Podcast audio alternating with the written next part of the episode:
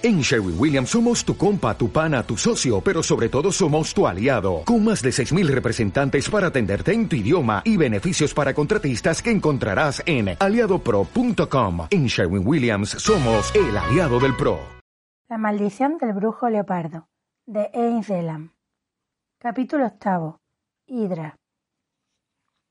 Por la noche, sentados en el salón de mi casa, Monique y yo estuvimos hablando durante largo rato.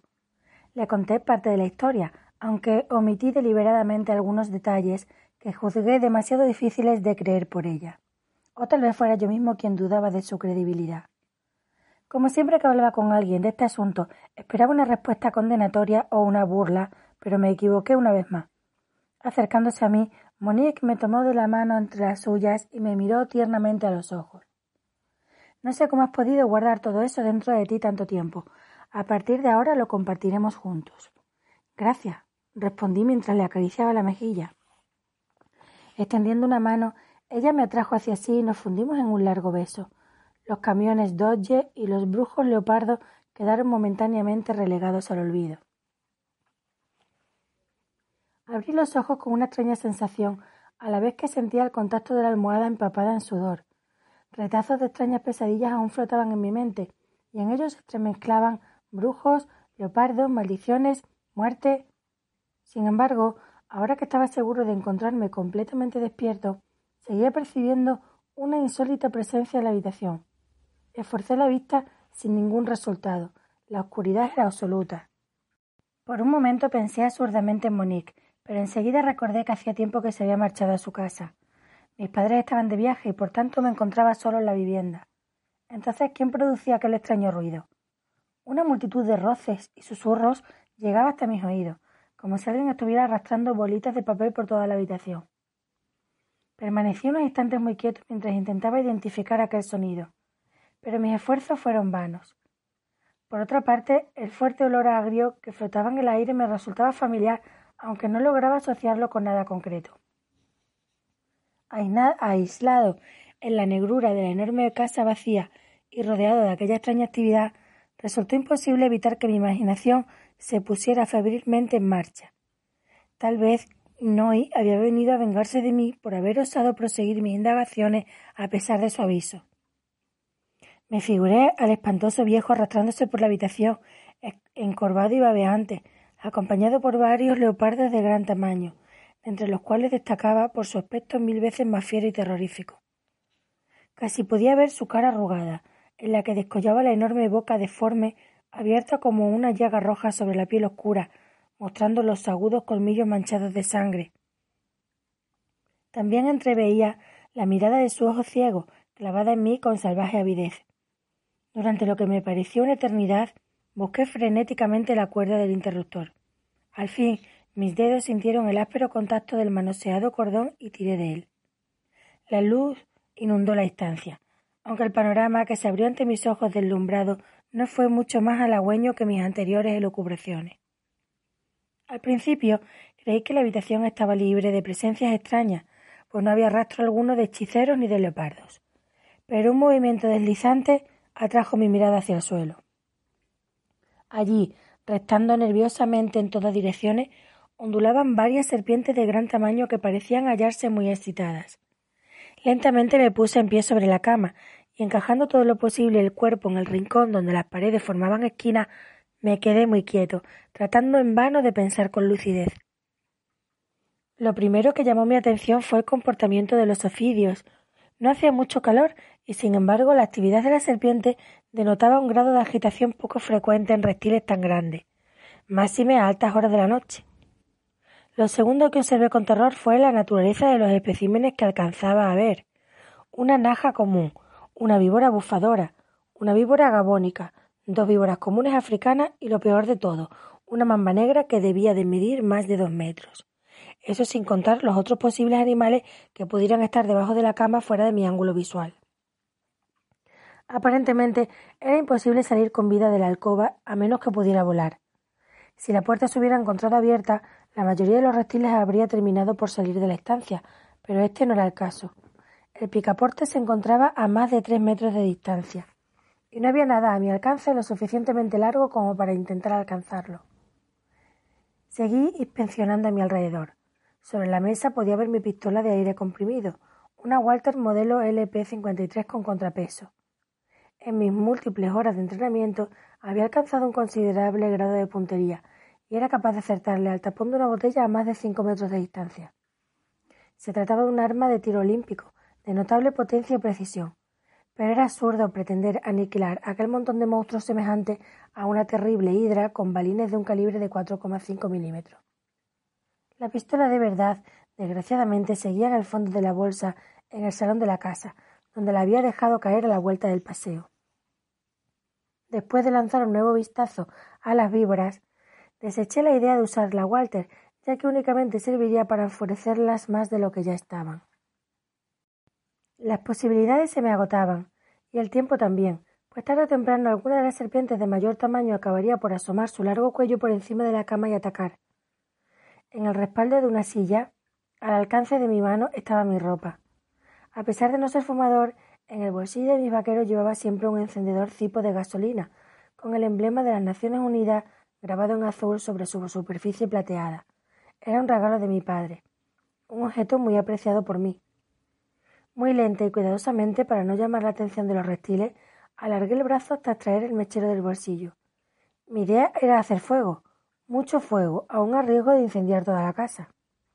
Comprendí que de lo contrario mis posibilidades de salir con vida de aquella estancia eran prácticamente nulas. En primer lugar, intenté incendiar la mesilla de noche, pero era de madera. Pero al cabo de un rato de aplicar la llama tuve que desistir, pues la humedad del material impedía su combustión y el resultado se reducía a dejar una zona ennegrecida y humeante.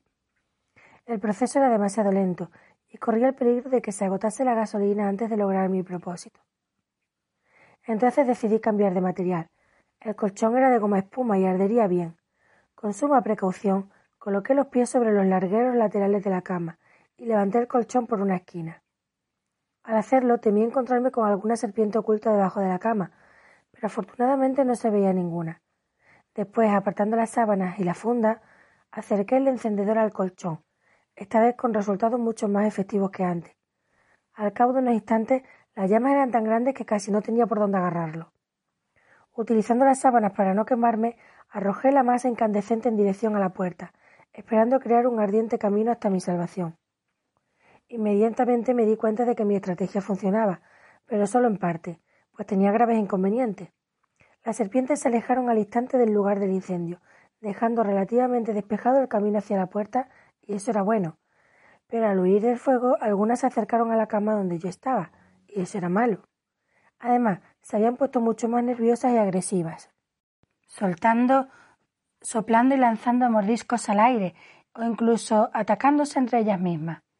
Para colmo de males, el humo se hizo tan denso que ya empezaba a respirar con dificultad, y lo que es peor, me impedía ver a los oficios con claridad. No podía esperar más. Una naja comenzaba a trepar por el larguero de la cama mientras la humareda seguía aumentando y convertía ya la habitación en un infierno.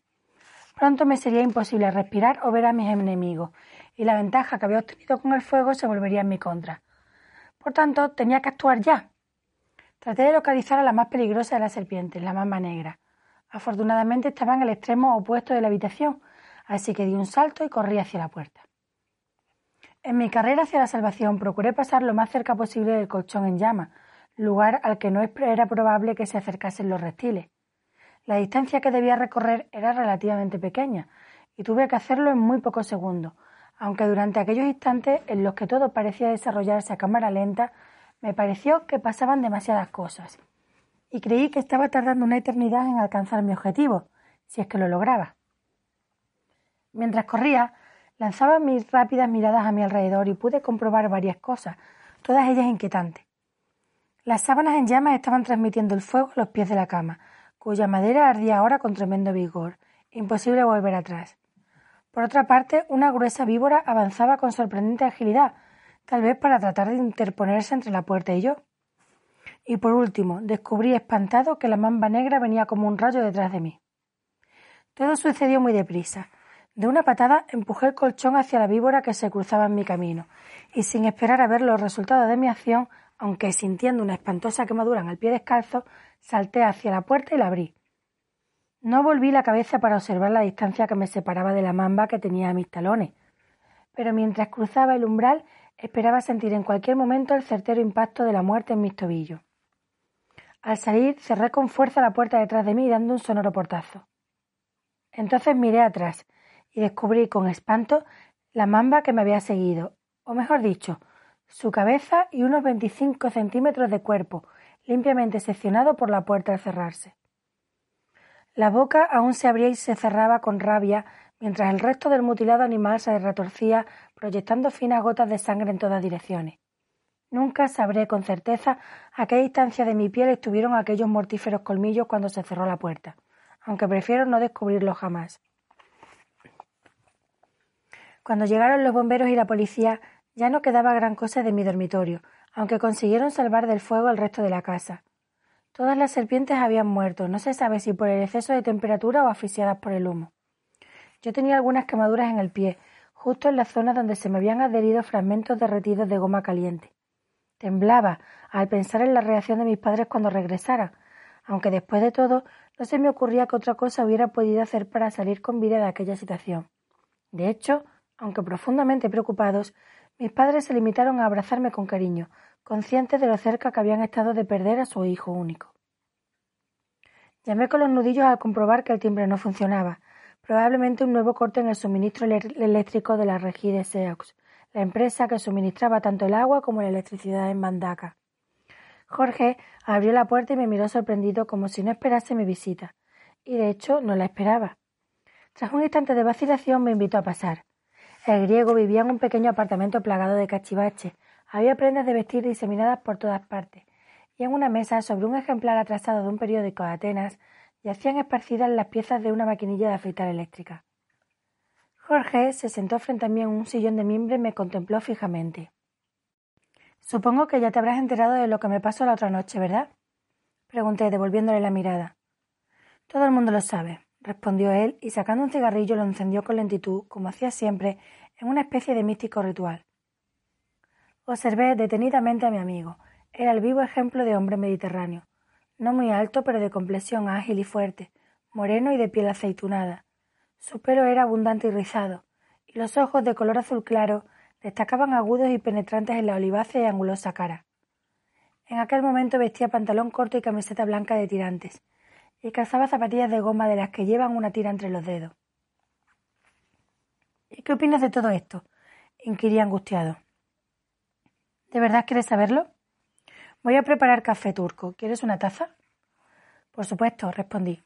Tenía bastante fe en la sensatez de Jorge, aunque desde que se había iniciado el asunto de Annemari me parecía que el griego se comportaba de forma poco habitual, y no podía comprender por qué. Al cabo de un instante volvió con dos pequeñas tazas y recogió apresuradamente la máquina de afeitar despiezada para despejar la mesa. ¿Qué le ha pasado a tu Brown? pregunté, tratando de romper el tenso silencio. Bah, es la segunda vez que se estropea en una semana. Está ya muy vieja y creo que pronto tendré que tirarla. Yo más bien creo que tienes una maldita barba de alambre, repuse sonriendo. Instantes después, ambos sorbíamos el espeso y espumoso café, teniendo buen cuidado de no agitar los pozos. Ya te advertí del peligro que corrías al jugar con ciertas cosas. Ambacari parecía ahora más relajado. Has osado provocar la ira de un ganga, y uno muy poderoso, por cierto. Tienes mucha suerte de no vivir en una choza. Allí no habrías podido escapar de las yocas. Voy a contárselo todo a la policía, incluyendo lo del brujo. La evidencia es abrumadora y no tendrán más remedio que creerme y detener a Noé. ¡Ja! Ni lo sueñes. La voz del griego resonaba burlona, produciendo una ligera reverberación en la estancia escasamente amueblada. Cualquiera de esos policías locales preferiría mil veces arrestar a su propia familia entera antes de tener que vérselas con un ganga. De todas formas, lo voy a intentar. En realidad, no tengo mucho que perder. Estoy seguro de que la muerte de Annemari no fue un accidente. Joseph Noy asesinó deliberadamente a las dos niñas. ¿Tienes pruebas de eso? preguntó Jorge alzando inquisitivamente una ceja. Algunas, aunque de momento supongo que serían insuficientes como para llevar a ese asesino a los tribunales. He descubierto que la motocicleta en la que viajaban las niñas tenía cortados los cables de los frenos. Mambacari extendió la mano y acercó a sus labios la diminuta taza de porcelana para absorber lentamente su contenido con la mirada perdida en el infinito. Por un momento llegué a pensar que no había entendido lo que le acababa de decir. ¿Eso es todo? preguntó finalmente. Bueno, aún no he podido localizar la camioneta que provocó el accidente. Musité en voz baja. Si pudiese hallar ese vehículo, quizá consiguiera descubrir algún indicio, una prueba que. Después de diez años, vamos, Paul, no me hagas reír. Jorge depositó airadamente su taza en el plato. Comprendo que estés muy entusiasmado en tu afán de demostrar que el brujo cometió ese crimen, y admito que incluso es posible que tengas razón. Pero esa historia de los frenos no sirve para nada. Suponiendo que alguien cortara esos cables, pudo hacerlo cualquiera. Cualquiera no. ¿Quién podía desear la muerte de esas dos niñas? El único móvil que conocemos es la venganza de Noé por su despido del Isaac. Ya sé que aún no dispongo de suficientes evidencias, pero poco a poco las conseguiré. Lo que tengo de momento me basta para saber que camino en la dirección correcta. Estás completamente loco. Acabas de sobrevivir por los pelos a un intento de asesinato y aún persistes en hostigar al asesino. Lamento decirte que pese a la gran amistad que nos une, me va a resultar imposible ayudarte en tu locura. ¿Cuál es el siguiente paso suicida que piensas dar? Todavía no lo he decidido, pero algo se me ocurrirá. Y levantándome añadí Gracias por el café, Jorge. Que tengas suerte con la Brown, aunque sin electricidad de poco te va a servir. A menos que mantengas las cuchillas quietas y agites la cabeza delante y atrás. Muy gracioso, respondió Bambacaris poniéndose también en pie. Más te valdría reservar tu ingenio para eludir a Noy. Con la curiosa sensación de que aún quedaba algo importante que escapaba a mi comprensión, salí del inmueble donde vivía el mejor amigo que tenía en aquella ciudad, Jorge Bambacaris. Unos días después fui citado para prestar declaración en la comisaría a causa de mi propia denuncia de los hechos. Tras un minucioso examen de la ventana, la policía dedujo que los oficios habían sido introducidos por allí en mi dormitorio, a través de un agujero practicado en el mosquitero. En efecto, yo mismo pude ver el desgarrón al día siguiente del suceso. En cuanto al cristal, simplemente faltaba uno de ellos, que había sido desmontado y retirado de su moldura. Quienquiera que fuese el que realizó todo el trabajo lo había hecho a conciencia, aprovechando mi ausencia durante la tarde anterior. El comisario Sebastián parecía tratarme más como a un sospechoso que como a una víctima. Yo ya estaba acostumbrado a esa actitud hasta cierto punto comprensible de algunos funcionarios zaireños hacia los europeos. Era una suerte de revancha por los largos años de colonialismo, durante los cuales muchas veces se habían sentido humillados por los blancos. Ahora ellos poseían la autoridad y querían demostrarlo de forma clara y contundente. Tenemos información de que ha estado usted metiendo las narices en el juzgado, en los archivos coloniales y en otros lugares. El policía hablaba sin mirarme a la cara, con la vista clavada en la pared. Yo permanecía de pie, pues ni siquiera había sido invitado a sentarme. Sentí deseos de protestar, ya que acababan de intentar, de intentar asesinarme y ni siquiera me permitían hablar de ello. Pero tras ocho años viviendo en aquel país, conocía demasiado bien la mentalidad de este tipo de personas. Así que en lugar de quejarme respondí lo más, lo más amablemente que pude y además lo hice en lingala. Nalinga ki la matatati, nakotika alicambo yango. No quería causar problemas, dejaré este asunto. Ah, exclamó sorprendido. Talamondele yango, ayevi koloba lingala lo moindo. Miren a este blanco, que sabe hablar lingala como un negro. Dobo nagai azali pembe, casi motema azali moindo. Mi piel es blanca, pero mi corazón es negro. Mientes, respondió fingiendo enojo, pero su rostro bantú expresaba sus sentimientos como un libro abierto. A duras penas podía aguantar la risa. Si podemos demostrar que has sobornado a funcionarios estatales, te encontrarás en un buen lío, por muy africano que sea tu corazón. ¿Sobornar? En todo caso pediría yo el dinero, ya que soy estudiante y no tengo ni para pagar la gasolina de mi Vespa. Por cierto, comisario, si pudiera usted dejarme cincuenta macutas. Basta. El policía reía ya abiertamente. Firma tu declaración y lárgate. Estoy muy ocupado como para perder el tiempo con un blanco imbécil que se cree negro. Y para darse importancia añadió Tengo que resolver un caso importante, la muerte en extrañas circunstancias de un cura de Lillonda. Al oír esto, mi corazón, tanto si era blanco como negro, dio un vuelco. ¿Podría usted decirme el nombre del muerto?